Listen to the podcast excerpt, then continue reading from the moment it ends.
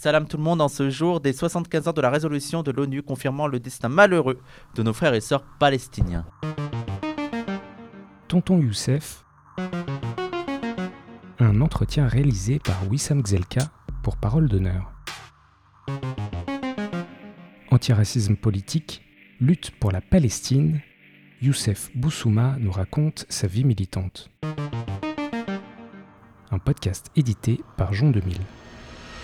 Alors le 29 novembre, euh, c'est la journée internationale de solidarité avec la Palestine hein, dans le monde entier. Ça a été décrété journée internationale de solidarité avec la Palestine. Et, euh, euh, cette, journée, évidemment, dans le monde entier, normalement, elle commémore justement le triste, comme, comme dit Tounès, là, le triste destin de, de, la Palestine, puisque ce 29 novembre 1947, l'ONU l'ONU violant son propre règlement. C'est ça qui est extraordinaire, c'est que c'est l'ONU qui a institué cette journée commande un journal international de solidarité avec la Palestine, mais c'est aussi l'ONU, parce que c'était pas la même ONU, évidemment. L'ONU a évolué au, euh, fil du temps en fonction des rapports de force dans le monde. Et cette journée euh, internationale de solidarité, avec la Palestine, elle avait été instituée dans les années, euh, dans les années 70, quand l'ONU était dominée par les pays du tiers-monde, le bloc socialiste, etc. Hein, d'accord? Il faut toujours avoir en tête que l'ONU, c'est une machine qui a évolué au cours du temps.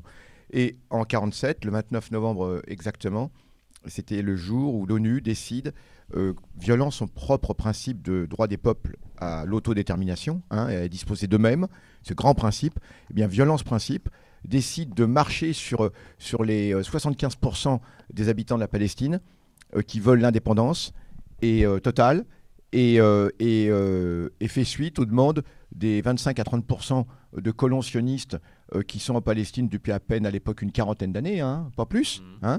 Donc comment des gens qui, qui, sont en Palestine depuis une quarantaine d'années vont décider du sort? Et donc l'ONU, au mépris des demandes palestiniennes de pratiquer le droit à l'autodétermination par un, par un, vote démocratique, on refuse aux Palestiniens ce vote démocratique et on décide de partager de façon violente la Palestine, partager entre guillemets, et en octroyant même la plus belle partie de la Palestine et la plus grande partie à ces 30% de colons, Hein, et, en galvaudant complètement les, droits du, peuple palestinien. La suite, on, la sait, on la connaît.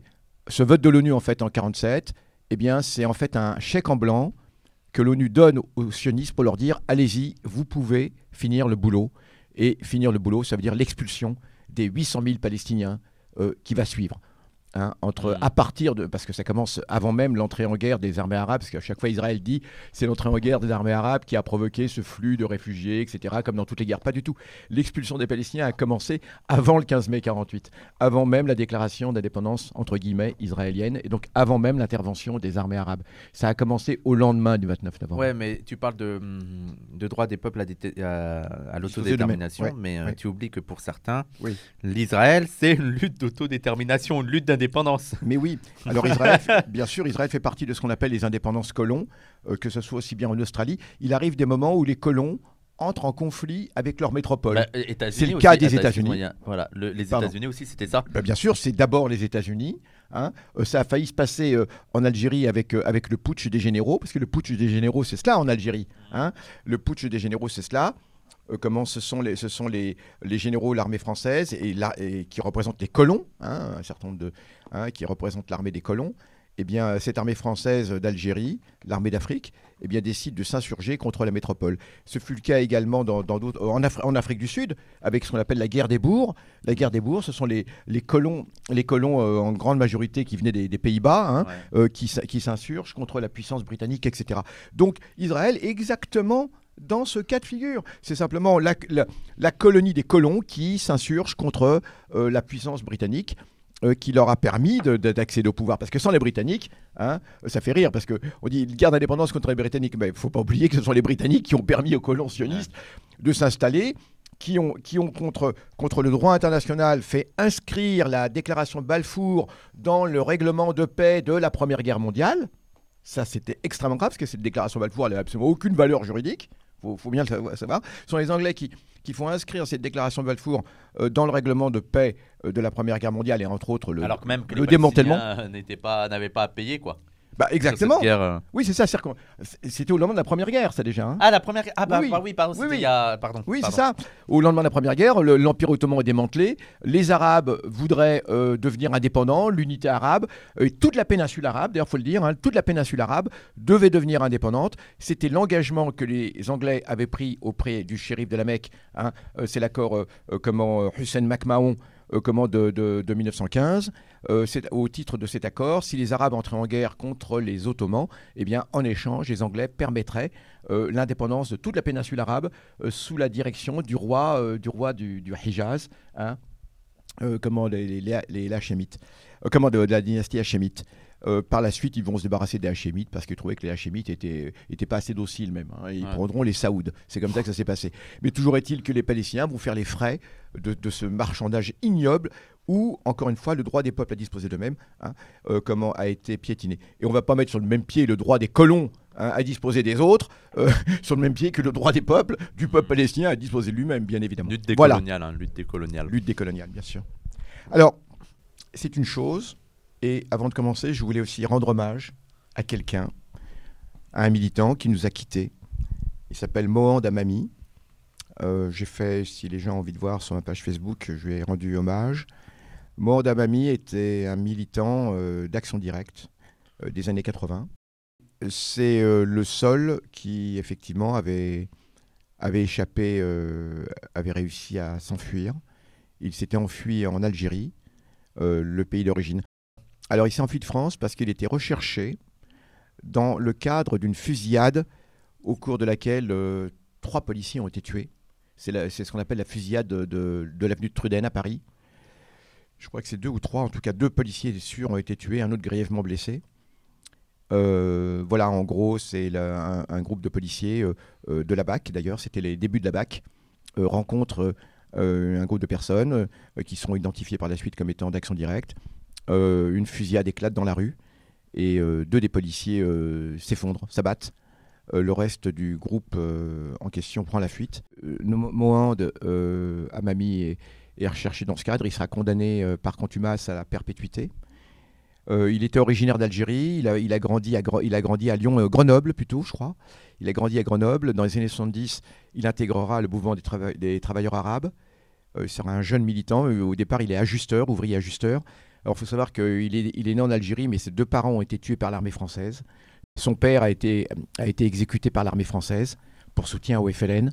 quant à sa mère, euh, elle a connu un triste sort. Sa mère a, été envoyée dans, dans, les véritables camps de concentration français, qu'on appelait les, camps de regroupement, et elle y est morte de la tuberculose, hein, où la mortalité était extrêmement forte. C'était des véritables camps de concentration, je le dis, puisque on a quand même 2 millions d'Algériens qui ont été enfermés dans des camps de concentration. Je pèse mes mots et je suis prêt à soutenir tout débat.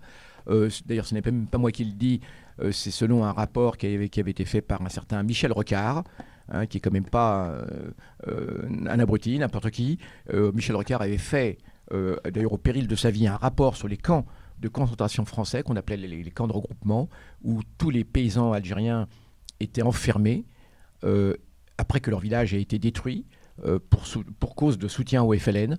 Et la mère de Mohand, que Dieu ait son âme, eh bien, a été envoyée dans un de ces camps. Elle y est morte de tuberculose. Donc, quand la, quand la guerre d'Algérie se termine, il est, il est orphelin de père et de mère. Il est fils de Shahid. Et un oncle à lui le, recueille à Grenoble ou à Lyon, je ne sais plus, enfin je crois que c'est d'abord à Lyon et ensuite euh, Grenoble, je ne sais plus. Et toujours est-il que c'est donc là-bas qu'il va grandir. Alors comme il va, il va, il va avoir une vie d'ouvrier, il, va, il sera ouvrier ajusteur, mais il va très rapidement se politiser euh, au contact de militants de la gauche prolétarienne, justement, dont on avait, nous avions parlé l'autre jour, mais de ces militants de la gauche prolétarienne qui refusaient la dissolution hein, et qui continuaient à soutenir la Palestine, évidemment. Et euh, ensuite... La solution, on avait discuté la dernière fois, il y avait aussi le, gros débat sur les attentes, la prise d'otage de Berlin, c'est ça de, Munich. De Munich, voilà. De Munich. La dissolution de la gauche prolétarienne qui suivait la, prise d'otage de, du pavillon israélien aux Jeux Olympiques de Munich en 72. Et donc, euh, à la suite de quoi, le père de, Glucksmann, du Glucksmann à côté, là, il s'appelle Raphaël Glucksmann, son père, André Glucksmann, qui était un des dirigeants de la gauche prolétarienne, avec Beignet Lévy, le secrétaire de Sartre, décide la dissolution de la gauche prolétarienne, ce qui provoque une catastrophe énorme. Enfin bref. Euh, toujours est-il que dans les années 80, Monde continue à militer euh, dans, ce qu'on peut appeler l'extrême gauche radicale. Et euh, il, fera partie du mouvement des travailleurs arabes. Et dans les années 80, il va intégrer Action Directe, l'organisation Action Directe. Il sera arrêté une première fois. Il sera libéré suite à la grande campagne pour la libération des prisonniers politiques que nous effectuerons, hein, tout, un collectif. Et à nouveau, il sera recherché, et donc il s'enfuira. C'est un des seuls qui ne sera pas. donc il, était en Algérie depuis cette époque, depuis 83, hein, depuis 83. Et euh, sur Facebook, il correspondait, c'est comme ça que je vais retrouver sa trace. Et euh, donc en Algérie, il a continué à, faire son travail. Ces dernières années, il a participé au Hirak en Algérie, hein, et il dénonçait les conditions, les conditions sociales. C'est quelqu'un qui restait toujours un communiste euh, fervent, un fervent communiste internationaliste et pro-palestinien. pendant les années 80, il avait, été, il avait fait partie du commando d'action directe qui avait mitraillé l'annexe du ministère de la Défense israélien à Paris parce qu'il y avait une annexe, il faut le savoir, il y avait une annexe du ministère de la Défense israélien à Paris qui était, qui était liée au, carrément à, euh, comment, au, comment, au Palais Bourbon. Euh, pas au Palais Bourbon, pas au Palais Bourbon, j'ai combien de excusez-moi, euh, au Premier ministre, hein, en tout cas. alors là, c'est pas moi qui va pouvoir t'aider. je, vais, je vais te le dire dans deux minutes, faut pas, faut pas que j'y réfléchisse. Genre le ministre de la Défense, je sais pas où il réside, tout ça. Là, à Matignon, c'est l'hôtel Matignon. Et, donc, euh, figurez-vous qu'à cet hôtel Matignon était adjoint euh, carrément une annexe du ministère de la Défense israélien. Il faut le faire. Ça date de l'époque de Shimon Peres. Hein. Euh, ça, date, de l'époque de 56, quand la France avait organisé l'opération de Suez contre, contre l'Égypte de Nasser, aux côtés d'Israël et de l'Angleterre. Bon, bref. Et c'est, d'ailleurs cette annexe qui avait permis le développement du nucléaire israélien grâce à la France. Il faut quand même le savoir que c'est grâce à la France qu'Israël s'est doté de l'arme nucléaire. Bon, bref, toujours est-il que, eh ben, écoutez, euh, paix à son âme, Amande. C'était quelqu'un de bien. Alors, évidemment, la justice euh, le recherchait pour des faits graves, on est bien d'accord. Hein. on n'a jamais su exactement les tenants et aboutissants de cette affaire. Qui avait tiré, qui avait tiré le premier, qui avait, bon, en tout cas, toujours est-il qu'il avait été recherché pour cela. Il, est resté digne. Euh, lorsque Macron est arrivé en Algérie, est allé en Algérie il y a, je crois, il n'y a pas longtemps, y il y a moins d'un an, eh bien, euh, même moins là. Il, y a six mois en fait. ouais, c'était très récemment là qu'il allait en Algérie. Des gens avaient dit Monde peut demander euh, la grâce présidentielle. Hein, Parce que ah oui, il était toujours condamné. Euh, oui, oui, officiellement, et alors que les, il avait été condamné par contumace dans un procès qui avait été bâclé, etc. Et, et il a refusé. Il a refusé. Il a dit mon sort est le même que celui de Georges Ibrahim Abdallah. Hein. Ah, c'est beau. Je, je ne demanderai jamais, je ne demanderai jamais la grâce. Je ne demanderai jamais la grâce à la France pour lui la France coloniale qui a tué ses deux parents quand même. Ah bah ne l'oublions pas. Hein. Et, euh, et, donc voilà, et il est resté digne et il est emporté par la maladie. Euh, donc, euh, et je ne savais pas qu'il était malade. Et, et, de temps en temps, il intervenait sur, sur nos posts, sur Facebook et tout et tout. Et donc en Algérie, il avait repris une, vie d'ouvrier. Hein. il travaillait mmh. comme ouvrier dans, dans sa Kabylie natale, du côté de, de Béjaïa. Hein. Et, donc voilà, paix à son âme, vraiment. Vraiment, Mohand, c'était un la dernière fois que j'ai vu, moi, c'était en 83. Et je me souviens, nous avions fait une tournée dans, Barbès, au moment où Barbès était, était une petite capitale. Avant qu'il s'enfuit alors? Oui, oui. Oh, bien, avant, avant qu'il s'enfuit, bien sûr. oui. c'était quand il, a, il venait d'être. Euh, non, il n'est pas mort du Covid, il est mort, euh, il est mort d'un cancer. Hein. Euh, il est mort d'un cancer et quand on voit les, malheureusement les conditions en Algérie, c'est terrible. enfin bon, c'est tout un chapitre qu'on pourrait ouvrir avec une gabegie. Enfin, incroyable, c'est vraiment terrible, terrible, que lui-même dénonçait d'ailleurs sur, euh, sur Facebook. Hein. Toujours est-il que la dernière fois que j'ai vu, c'était en 83, nous étions avec une, une amie, Catherine, et euh, il nous avait montré, c'était au moment où, où euh, Action Directe était légal, faisait du travail légal, et il y avait une petite guerre qui s'était organisée entre Action Directe et les, et les, les bandits de Barbès, enfin, et la pègre de Barbès. Hein, et la pègre de Barbès. Et, et donc, du coup, euh, du coup euh, euh, ça s'était terminé quand même par, par l'expulsion de la pègre de Barbès par action directe, hein, faut le savoir, les armes à la main. Hein. Et oui, ça n'avait pas rigolé. Et Mohand faisait partie voilà, de, de, ces gens qui avaient expulsé la pègre. Et je me rappelle, nous avait, on avait fait une petite tournée dans Barbès et il nous montrait, parce qu'auparavant à Barbès, il y avait des, il y avait des lupanards. Il y avait des quoi les lupanards des maisons, des maisons closes. Ah, d'accord. Mais c'était vraiment horrible. Hein. C'était vraiment terrible. C'était l'abattage où des filles étaient, étaient contraintes. Bon, voilà. À la chaîne. C'est à la chaîne et avec ces ouvriers qui faisaient la. Voilà, c'était épouvantable. Et, donc, euh, quand ces maisons closes ont été fermées, la pègre a voulu prendre ces maisons closes pour en faire des lieux de deal. Hein, pour en faire des lieux de deal et de, voilà, de, trafic. Et c'est là où ils sont entrés en opposition avec Action Directe qui, qui, euh, qui, qui donc, eux, lui, euh, cette organisation voulait transformer au contraire ces transformer ces, ces, maisons closes en, en, squat, c'est-à-dire pour, pour y faire vivre des travailleurs immigrés, notamment les mmh. travailleurs immigrés turcs, etc. Donc ils avaient commencé à bricoler, à, à transformer, tout donc ils sont entrés en conflit. C'était l'époque où la gauche face à l'indélinquance ne montait pas seulement de l'autoritaire, mais ils avaient un vrai projet derrière. C'est-à-dire, c'est pas juste on faut, faut mettre les, les, les, délinquants en prison. Il y a un truc derrière. Y a, y a, Alors, tu parles de la gauche, de l'extrême gauche. Hein oui, oui, non, mais là, oui. Ah oui, l'extrême gauche. Gens, pas... Des gens, ils vont dire, ah bah, vous voyez, euh, la pègre, ils les ont euh, virés et tout. Oui, mais. Ah bah, bien sûr. ah oui, bien sûr. Bon, non, mais la pègre, c'était avéré, tout à fait, tout à fait, tout à fait euh, comment entretenu par la police. Je le dis, je pèse mes mots. contre action directe, justement, c'est que souvent les, les forces locales préfèrent qu'il y ait la pègre plutôt qu'il y ait des révolutionnaires qui s'installent dans un quartier. Ah bah. Bien évidemment. Bien évidemment, hein. oui, c'est le quartier de la Goutte d'Or. Hein. Je, parle du quartier de la Goutte d'Or, absolument, et qui était, qui était, le grand lieu où nous officions, où nous militions euh, euh, tous. Hein. Où nous avions nos, radios libres, etc., nos radios pirates plutôt, euh, plutôt que, libres. Enfin, et, et, voilà. Et c'est comme ça que la police, finalement, eh bien, est intervenue pour déloger les révolutionnaires de ces squats. Alors, c'est absolument incroyable. Et, donc, faire replonger Action Directe dans la clandestinité, en vérité parce que ça ne ça les, ça les arrangeait pas du tout. Euh, ce travail politique public qui était fait. Il faut, quand même le savoir. Hein. Les gens ne savaient, comment ne le savaient pas? Oui, ces travailleurs turcs étaient très souvent des réfugiés politiques, bien évidemment. Ils étaient très, très, euh, euh, très, très conscients politiquement. Beaucoup étaient même militants. Il y avait, il y avait une foultitude d'organisations d'extrême gauche turques et kurdes, turcs et kurdes d'ailleurs, hein, les deux. Hein. en général marxistes-léninistes. Oui, il n'y a pas de trotskistes. Dans, le tiers-monde, il n'y a, pas de, de trotskistes. Donc voilà. Donc, hommage à Mohamed Amami, toutes nos condoléances à sa famille, hein, s'il si, nous, nous écoute, en Algérie là-bas. Euh, je crois qu'il doit être inhumé aujourd'hui, euh, il me semble. En tout cas, euh, voilà. Et, et, et comme on dit, le, combat continue. Et, et la Palestine a été quelque chose qui lui tenait vraiment, vraiment à cœur. Hein. D'ailleurs, c'est lui qui faisait le lien comment, entre l'organisation et les organisations palestiniennes. On peut le dire maintenant, et voilà.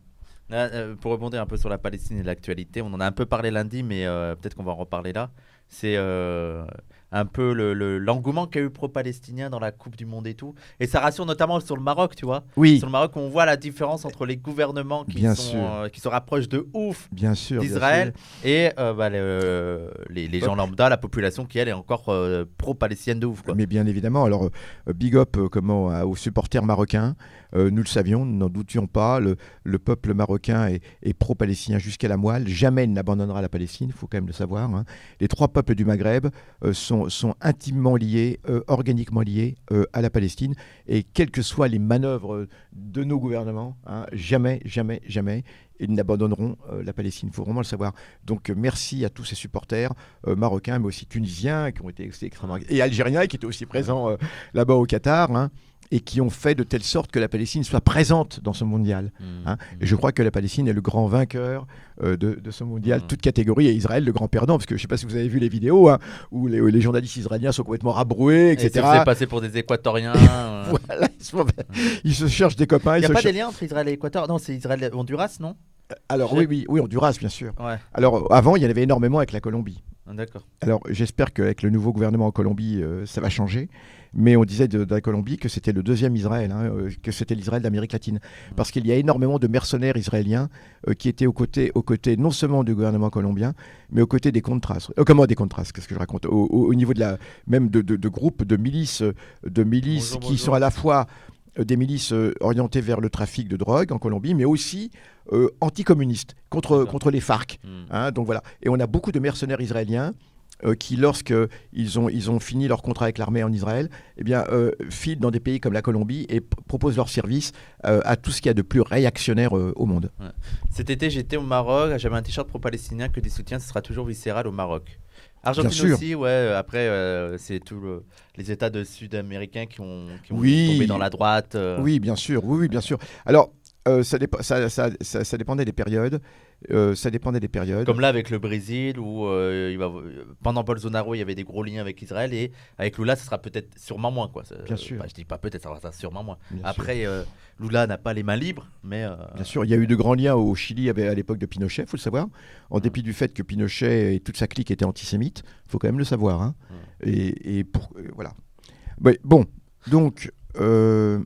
Et, ouais, et, aussi, moi, ce que j'aime c'est que mmh. tu, tu, sens aussi que certains euh, Qataris et tout sont gênés qu'elle est, les journalistes israéliens Alors même qu'on sait que bon, ces pays-là du Moyen-Orient, là, ceux-là, les liens officiels avec, euh, avec Israël, euh, Bien sûr. voilà, c'est- plutôt des bonnes relations Bien officiellement. bien mais tu sens quand même qu'il y a une gêne parce qu'ils savent que ça va être mal Ah, vu mais- par les gens. euh. Oui, mais il y a que- non, mais a- je, je pense qu'il y a quand même des gens du Golfe qui sont sincèrement pro-palestiniens.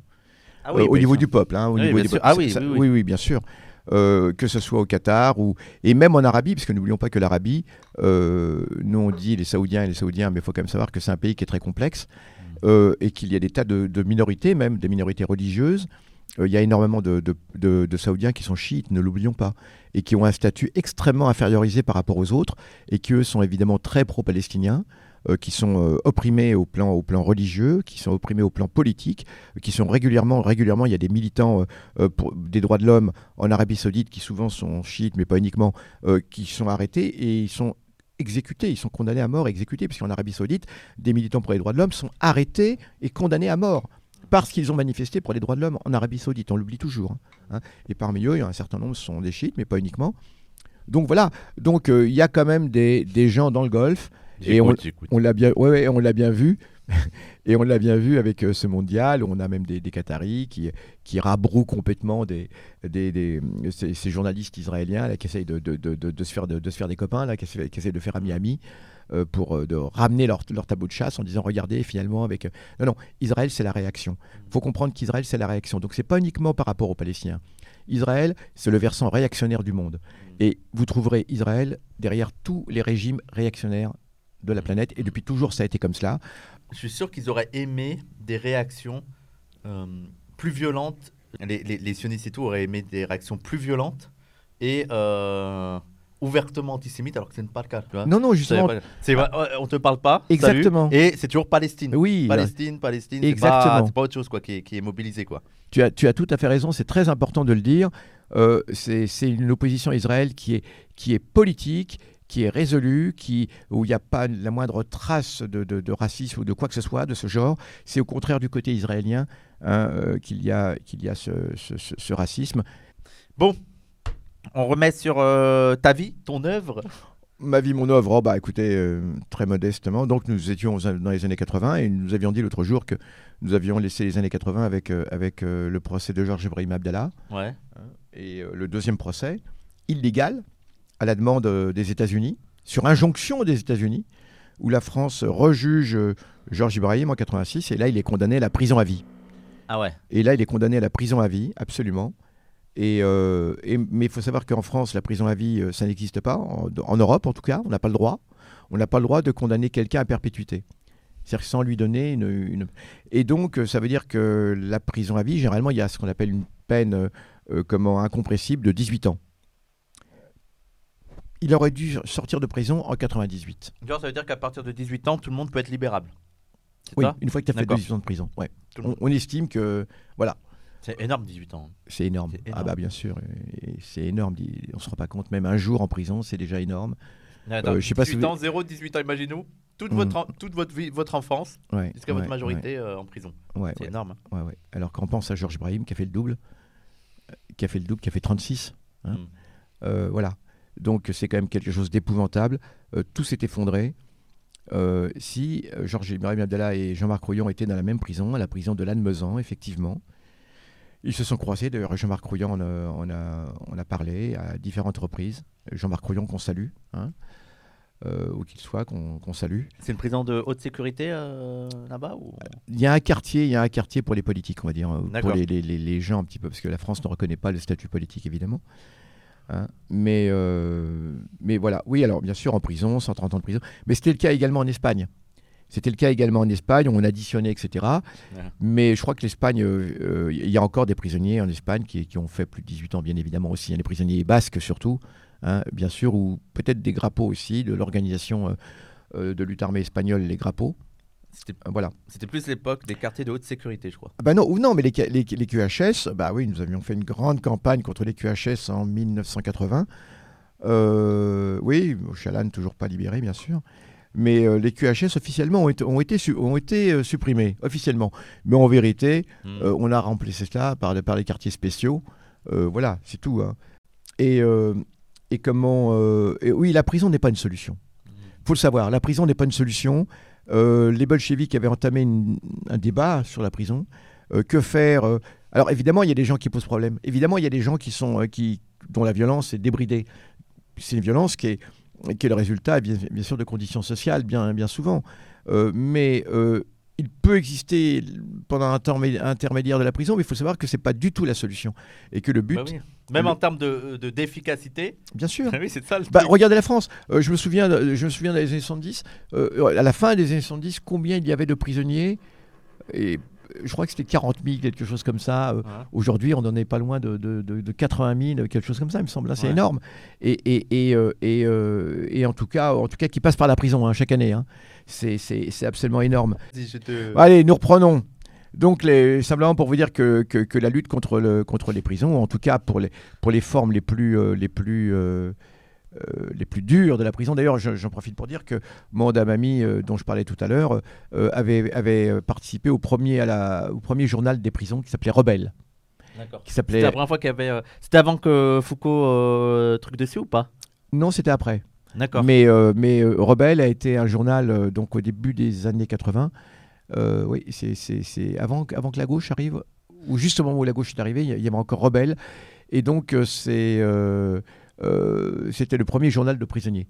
hein. Alors, évidemment, on peut abolir la prison. Et en attendant qu'on ait aboli la prison, eh bien, euh, il faut... euh, comment il faut des droits pour les prisonniers. Il faut d'abord améliorer considérablement les conditions de vie dans les prisons. Il faut des droits pour les prisonniers. Les prisonniers sont des citoyens, ne l'oublions pas, ils ont le droit de vote. hein. Ouais. Il faut, faut restituer le droit de vote à tous les prisonniers. Et c'est vrai qu'en en essayant d'abolir la misère, eh bien, on va considérablement. Mais quand on dit considérablement, c'est évident que si jamais euh, il y a des conditions objectives, des conditions sociales objectivement meilleures, c'est évident qu'on va diviser, on va diviser par, par, par euh, je sais pas, je pense que trois quarts des, des motifs. euh, comment, des, des- de- pour, pour- pour lesquels les gens sont en prison, comment sont, sont liés à la misère, sont liés Mais- aux conditions sociales. A Donc déjà, on va déjà régler le problème dans une large mesure. euh, une citation qui dit euh, La prison enferme la misère et c'est Céline. Absolument. Louis Ferdinand Céline dans euh, Voyage au bout de la nuit. Qui Dans dit Voyage ça. au bout de la nuit, La exactement. prison enferme la misère. Tout toujours. à fait. Tout à fait. Ah. Et Jean Genet aussi, qui a goûté beaucoup à la prison. Euh, Jean Genet, qui, qui a beaucoup, beaucoup goûté à la prison, lui aussi, il a, il a dit des choses. Mais tu as tout à fait raison, c'est ça. C'est que la prison enferme la misère, bien souvent. Et, et, ce sont les plus pauvres qu'on trouve en prison, majoritairement. Ouais. Évidemment, alors comme par hasard. Ce sont les plus pauvres qu'on trouve en prison, évidemment. hein. Et ça, c'est une tendance partout parce que tu as des gens qui vont dire Ah, regardez, euh, en France, euh, ce sont beaucoup les Arabes et les Noirs. Euh, oui, mais si tu fais Bah, bien une évidemment. tendance générale de la prison partout dans le monde, c'est surtout les, les pauvres, quoi. Le point Bah, commun bien évidemment. Bah, moi, dans ma cité, quand j'étais jeune, effectivement, une, une grande partie de mes, mes, mes, mes copains sont allés en prison. hein. je suis un des rares qui, pas- n'est pas passé par la case prison, ni pour des raisons sociales, ni pour des raisons politiques d'ailleurs.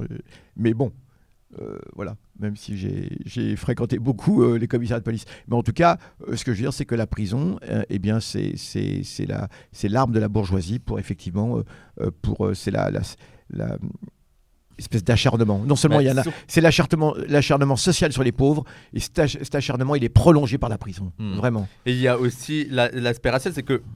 Et surtout aux États-Unis, en fait, parce que tu as beaucoup de fachos qui disent qu'il y a beaucoup de, de- de Noirs et d'Arabes en prison. La majorité, c'est des Noirs et des Arabes. Et nous, en fait, c'est ça qu'ils comprennent pas, c'est qu'on fait le même constat. Et, et on n'est pas sûr. là à nier. À dire, non, non, il n'y a pas de beaucoup de Noirs. Oui, il y a Bah, beaucoup bien de sûr. Noirs et Arabes. Bah, Mais pourquoi? Bah, Parce évidemment. que l'État est raciste. tu Bah, vois. Et évidemment. L'un l'un des exemples de ça, c'est les États-Unis.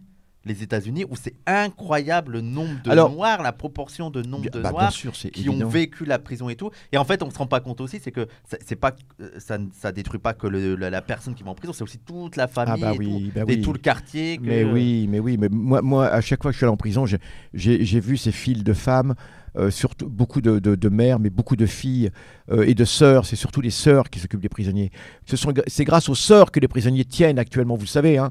Euh, dans les quartiers, s'il n'y avait pas les sœurs, beaucoup de jeunes craqueraient complètement en prison, seraient complètement abandonnés. Ce sont les sœurs qui, apportent, qui envoient de l'argent. Ce sont les sœurs qui font les parloirs. Moi, j'ai fait les queues de parloirs, hein, comment à, à, à Fleury-Mérogis. bon, à la santé encore, ça va, la santé parce que c'est dans Paris. Mais aller jusqu'à Fleury-Mérogis, prendre, pr- prendre le bus à d'Enfer Rochereau, les- le car spécial à d'Enfer Rochereau, avec toute la queue de ces femmes qui sont là avec les landaux, etc. C'est terrible, c'est terrible, épouvantable parce qu'on emmène les bébés pour que, évidemment, le, le prisonnier puisse voir son bébé euh, au parloir. Et encore maintenant, on a, on a des parloirs libres. Mais à l'époque, c'était les parloirs avec les guichets. On parlait comme ça au parloir avec tout le monde à côté, à droite, à gauche. Non, non, non, non. Il faut, il faut savoir ce que c'est que la prison. hein. C'est quelque chose d'effroyable. Effroyable, c'est pas humain. Alors, on va tout faire, il faut tout faire pour supprimer les prisons. Et pour commencer, supprimer euh, comment, toutes les causes qui font que les gens vont en prison. Et en attendant, eh bien, humaniser. Oui, je sais que ça fait, ça fait bizarre de dire ça, mais c'est comme ça. Puis surtout, on en sort complètement cassé parce que le problème, c'est aussi la réinsertion. hein. Euh, alors, avant d'être prof, j'ai travaillé euh, euh, comme éducateur, vous savez, notamment dans un, dans un foyer de sortants de prison. Ah, ou Ah, le but- pas. Ouais, dans les années 80. Bah, justement, euh, dans les années 80, là, au début des années 80, euh, c'était à Saint-Denis. C'était un foyer de sortants de prison où nous tentions de réinsérer. C'était une, une association. hein. Et ça permettait d'éviter la prison à beaucoup de jeunes parce que le fait qu'ils Bah viennent oui, dans notre la foyer, récidive. voilà, c'était. Alors évidemment, c'était pas les, c'était pas les gros cas. Enfin, c'était des cas de délinquance qui normalement auraient valu la prison. hein. Bah non, mais mine de rien, euh, veut dire en fait, les gens se rendent pas compte que sur un CV, quand t'as 2-3 ans de trou, Ah ben, bien le sûr. patron il est en mode, mais tu faisais quoi? Ben, bien sûr. Hein, ben, Et bien si sûr. tu dis la prison, il a allé. Vas-y. Bien sûr. Bien sûr. Donc, donc ce milieu-là, je l'ai, je l'ai, je l'ai côtoyé. J'ai, j'ai vu tous ces, ces jeunes qui, à leur première connerie, ils étaient chopés. Et, et le fait de passer, de, de- de- c'est pour ça qu'il y a un travail d'éducateur qui est très, très important, euh, qui permet de- d'éviter la prison à des jeunes, s'ils, s'ils acceptent de venir dans un foyer où on va tout faire pour les réinsérer. Donc, ça veut dire leur filer du travail, leur trouver du travail, un logement, etc. Toutes les bases de la réinsertion. Très souvent, ce sont des jeunes qui étaient en, en rupture de famille, en rupture de banque, qui étaient... euh, voilà, c'est tout, qui ont, qui ont raté l'école, parce que c'est aussi lié à l'école. Ouais. Parce que très souvent, l'échec scolaire Bah oui. bah conduit oui. à la prison. Donc ça veut dire aussi revoir l'école. C'est pas normal cet échec scolaire. Hein. C'est pas normal cet échec scolaire. C'est, ça ce ne sont pas les, les, les, les, les- les- les jeunes non, qui, sont, qui sont inadaptés, c'est, l'enseignement qui est inadapté aux jeunes. Voilà, et c'est ça, et c'est c'est une tendance qu'on a euh, à l'école parce que euh, on voit que c'est souvent les jeunes qui sont en, en échec scolaire, qui sont en rupture avec l'école, qui vont aller dans, dans, dans ces sûr. trucs-là, dans les alternatives, Bah, parce bien que sûr. ils savent que bah, c'est niqué quoi. Que tu, bien tu- sûr, tu que je fasse quoi il y a pas d'avenir. Ouais, ouais. Alors que avenir. même les gens, les, les élèves un peu moyens et qui, qui pensent qu'ils ils ont une débouchée, parce que l'espoir joue beaucoup en fait. Ouais, ouais, L'espoir de qu'est-ce que je vais faire, parce bien que sûr. prend les, les- les enfants pour des cons, mais ils savent quoi. Ils savent. Bien sûr. Oui, ils savent très bien. Moi, j'ai les pas et tout, ils savent que bon, Ah oui, ça va alors, être chaud quoi. ah oui, non mais c'est, terrible, pour- c'est terrible pour les SECPA, évidemment la façon dont, dont on se moque d'eux, en plus dont d'autres, dont d'autres élèves se moquent d'eux. Bon, enfin voilà, voilà, j'ai été éducateur, donc j'ai côtoyé un petit peu les, euh, les, pri- les prisonniers, et puis ensuite, euh, en tant que militant politique, donc euh, j'ai, j'ai fait pas mal de prison pour aller voir les, les camarades. Enfin bref, c'est, c'est tout un domaine. euh, alors sachant qu'il y a aussi des gens qui sont politisés en prison. Sachant qu'il y a aussi des gens qui sont politisés en prison, il y a des gens qui ont fait des études en prison, mais il faut, il faut du caractère. Mais c'est vrai qu'il y a des gens qui ont, qui ont fait des études en prison, qui ont fait des thèses même en prison. Il faut le savoir. Il y a pas un marxiste qui, qui a écrit toute sa vie en prison et qui est maintenant Gramsci? Ah oui, mais bien sûr, Gramsci. Gramsci, les cahiers de prison, c'est Bah, bien sûr, les cahiers de prison de Gramsci. Bien sûr, tu as tout à fait raison. Et, et la prison a été souvent l'école des révolutionnaires, comme on Ouais, dit. hein. ouais. Hein, pe- pendant la guerre d'Algérie, c'était cela aussi. Je- on, a, on a toujours ce souvenir de Saïd, euh, comment, de, de Habsi, euh, qui était un grand, grand militant, qui nous a aussi quittés cette année et qui, qui disait il faudrait que je remercie euh, la France parce qu'en me mettant en prison, elle m'a permis d'y apprendre à, à lire et à écrire. Parce a- il avait appris à lire et à écrire en prison. hein. Voilà. Alors, donc, nous reprenons les années, fin. Alors, euh, après 86, donc Georges Ibrahim, très rapidement, j'aimerais quand même dire un mot sur la guerre du Golfe. Euh, c'est l'année de l'effondrement de tout. Euh, c'est l'année de l'effondrement de l'URSS. C'est l'année de l'effondrement de, la gauche, parce que c'est à partir de là, même si nous étions nombreux à n'avoir comment, avoir aucune illusion, hein, c'est là que tout s'effondre, la gauche française s'effondre. Euh, donc, en tout cas, la décennie des années 80 se termine avec, euh, avec euh, l'effondrement de l'URSS, et c'est vrai que c'était très très difficile pour beaucoup, puisque ça veut dire que l'Amérique, enfin les États-Unis étaient, étaient redevenus sur le, sur le devant de la scène. C'était d'ailleurs le slogan de Reagan, le président des, des États-Unis, euh, avant, hein, avant Bush. C'était l'Amérique, euh, en gros, great again, ça c'est ce que disait euh, Trump, mais on n'était pas loin, c'était euh, America is back. Oui, oui. L'Amérique est de retour. Hein, L'Amérique est de retour. Et c'est ce qui va se passer. Donc l'effondrement de l'URSS qui va être une catastrophe, je le dis. Alors certains ont dit Ah, ça veut dire que tu voulais maintenir le système. Non, je constate simplement. Je dis que l'effet va être un effondrement de- du soutien à tous les pays du tiers-monde. Ouais. Et, euh, l'arrêt du soutien à beaucoup de, de- de mouvements indépendantistes, de mouvements de libération. Et d'une façon générale, euh, le, le- le mouvement euh, des non-alignés à l'ONU va, en prendre un- va en prendre un coup. Ouais, le tournant néolibéral des années 80, c'était la pire décennie pour la gauche au niveau mondial. Alors voilà, et c'est le grand, alors au plan français, c'est le grand tournant libéral où, où Tournant le, de la rigueur. le- oui, ce qu'on appelle le tournant de la rigueur, mais plus que- de rigueur, parce qu'à la limite, on- ils auraient pu faire de la rigueur, ils, ils- ils auraient pu rompre. Alors c'est ça, ils auraient pu rompre avec un certain, euh, comment, euh, disons, avec, euh, avec un certain nombre de dépenses sociales et autres, etc. Mais, euh, disons, faire des économies, euh, tout ce qu'on veut, mais, pour autant, pas forcément faire des cadeaux au patronat, pas forcément, comment, pas forcément euh, bah, comment permettre euh, ces licenciements massifs, pas forcément euh, comment euh, adopter une vision complètement euh, libérale euh, de l'économie. Or, c'est ce qui va se passer. hein. Or, c'est ce qui va se passer. Euh, comment on pourrait, très bien rompre avec le keynésianisme habituel sans pour autant tomber dans le, libéralisme. Et c'est ce qui va se passer. La gauche française, Mitterrand, euh, va complètement prendre le, pli euh, libéral. Ça va être la mort de la gauche française. Ça va être la mort de l'extrême gauche française. Euh, ça va être la mort, euh, ça, ça va être euh, la, la montée au pinacle de, de l'antiracisme moral avec SOS Racisme. Oui, ça va être la fin des, des, des, des utopies marxistes, communistes, Alors, tout ça. même si certains continueront à, la- à les- les conserver, mais de mais manière générale, effectivement, abs- absolument, c'est, été une décennie épouvantable. Est-ce que c'est dans les années 80 qu'il y a les, les nouveaux philosophes? Ah ouais, bien sûr. C'est le La- philosophe dont La en- plus grande catastrophe. André, bien sûr, André Glucksmann, justement, le père de- Bernard-Henri de, Lévy. euh, Bernard Lévy, et puis Bruckner, etc., Pascal Bruckner, etc., toute, ces- toute cette bande-là, et euh, de, de, de, traîtres à leur, euh, leurs idées euh, révolutionnaires. Et alors les nouveaux philosophes, non mais c'est- l'escroquerie, euh, l'escroquerie du siècle. Les nouveaux, ils, n'avaient rien de philosophe, ils n'avaient rien de nouveau, voilà. Et ils étaient surtout hyper réac.